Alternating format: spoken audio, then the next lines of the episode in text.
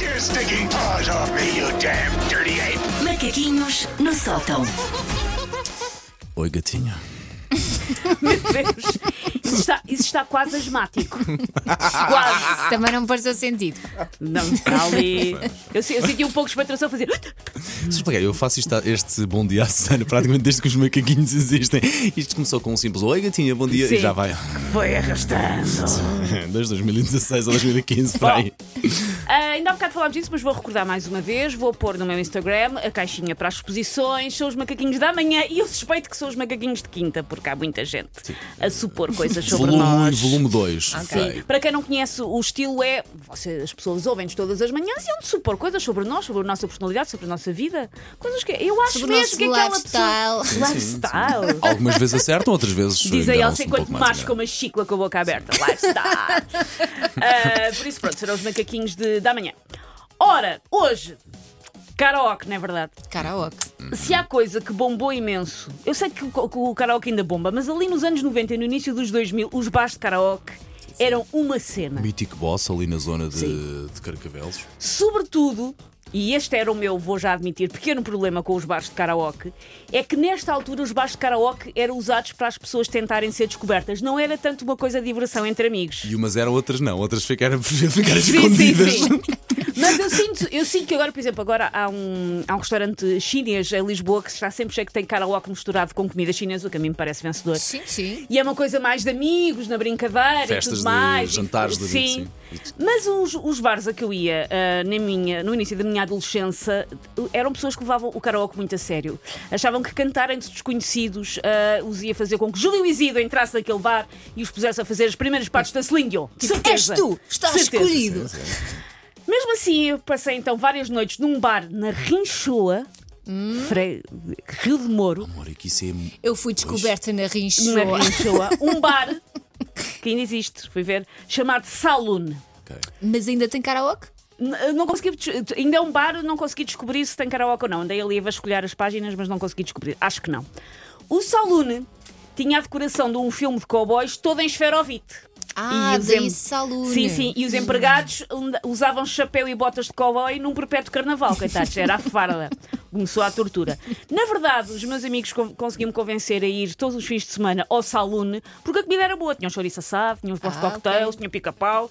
E por Parece que isso... Karaoke não combina com o Saloon, não é?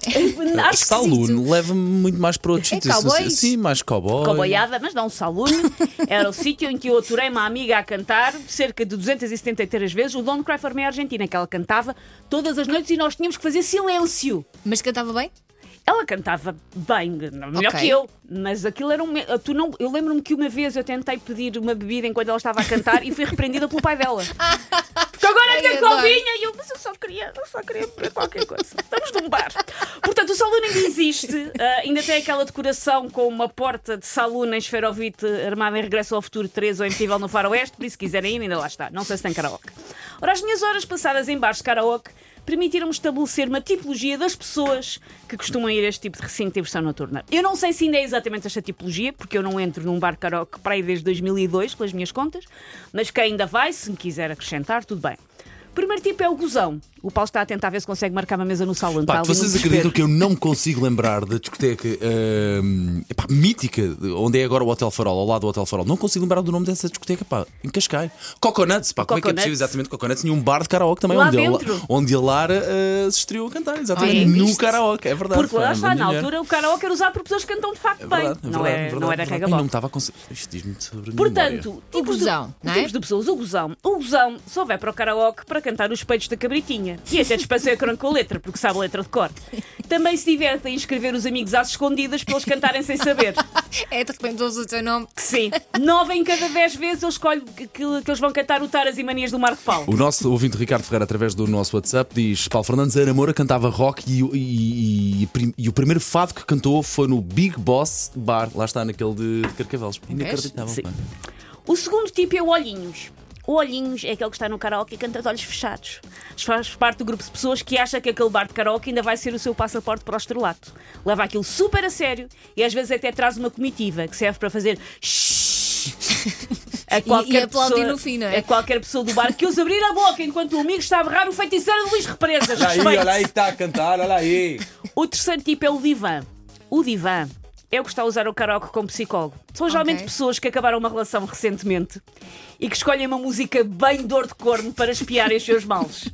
Inclui gritaria, às vezes pranto e uma dedicatória a uma Sheila qualquer que fugiu com o gerente de conta. O outro tipo é o sonso. O sonso é o que diz que odeia karaokes, mas depois começa a levar aquilo super a sério. Começa a revirar os olhos quando alguém sugere, ah, vamos levar karaoke, ah, que seca, não quer. Mas quando damos por ele, já vai na oitava música da noite e força a quem está no palco e dá força a quem está no palco a fazer duetos com ele. O último tipo é o artista gráfico. Oh. Nós vamos no último. É o artista gráfico. O artista gráfico é aquele que não se consegue concentrar em nada do que está a passar. Porque está só a criticar o quão horripilantes são aqueles vídeos que dão durante as músicas quando passa Ah, ok. a letra. Sim, sim. É porque há uns que são neutros, são só cores, Amarelo e azul normalmente se não me falha a memória ou Mas rosa. há Mas há outros. que Claro que há têm vontade de Uhum. rir. imagens com a letra, nas quais pessoas afagam flores em jardins ou choram agarradas a portões e a pessoa não se consegue concentrar. Com uma pessoa É lindo. agarrada a um portão enquanto está a dar journey. Olha, e que tipo de pessoa é que tu és dessa lista, Susana? Olha, eu no Salune fui uma vez expulsa do palco. Fui expulsa do palco lindo. Porquê? Porque eu, porque eu fui com um amigo meu cantar ah, ah, o perfume do Mulher da Ágata. E o senhor disse, e estava- e estávamos a brincadeira, e, e ele disse: Isto não é de respeito. Ele levava aquilo muito a sério. Ele levava aquilo muito, muito a sério. Ah, que Ele disse: cena. Isto não é de respeito. Vem aqui pessoas para cantar e vocês estão só na rebaldaria. E fui expulsa. Olha, eu acho que nunca fui intencionalmente a um karaoke. Tipo, tenho Acordaste mesmo vontade lá. de ir. Não, mas imagina, às vezes em casamentos põem ah, momento de karaoke. Sim. Ou então vais jantar à casa do amigo ou passar a passagem de ano em casa E do alguém amigo tem e uma de repente máquina. alguém tem uma máquina e pronto, Ok. faz-te ali uma sessão de karaoke.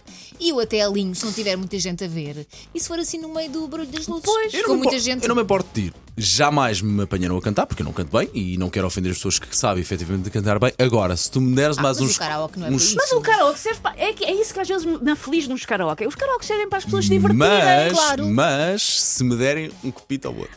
Fica ali. Se alguém for Solta comigo a para franga. o palco, até o amigo se para sempre em marcha, só vos Paulo. digo isso. Vamos os dois. Um dia. É pá, Com tá, grãozinho tá, na- tá combinado. Mas a tá Susana também combinado. vem. Vou, vou. Ou Barcelona. Vou ser expulsa outra vez. Take paws off me, you damn dirty ape! Macaquinhos no sótão. Esta também é fácil. Imaginem só. Diz, diz, diz, diz. Próxima festa é 80. grande momento, nós os três a cantar karaoke para toda aquela gente. Epá, Ai, meu pode vir a estragar Os a tour. ouvintes escolhem o que é que nós cantamos. Pode estragar esta tour dos 15 anos, só vos digo. Manhãs da M80. Paulo Fernandes, Elsa Teixeira e Susana Romana.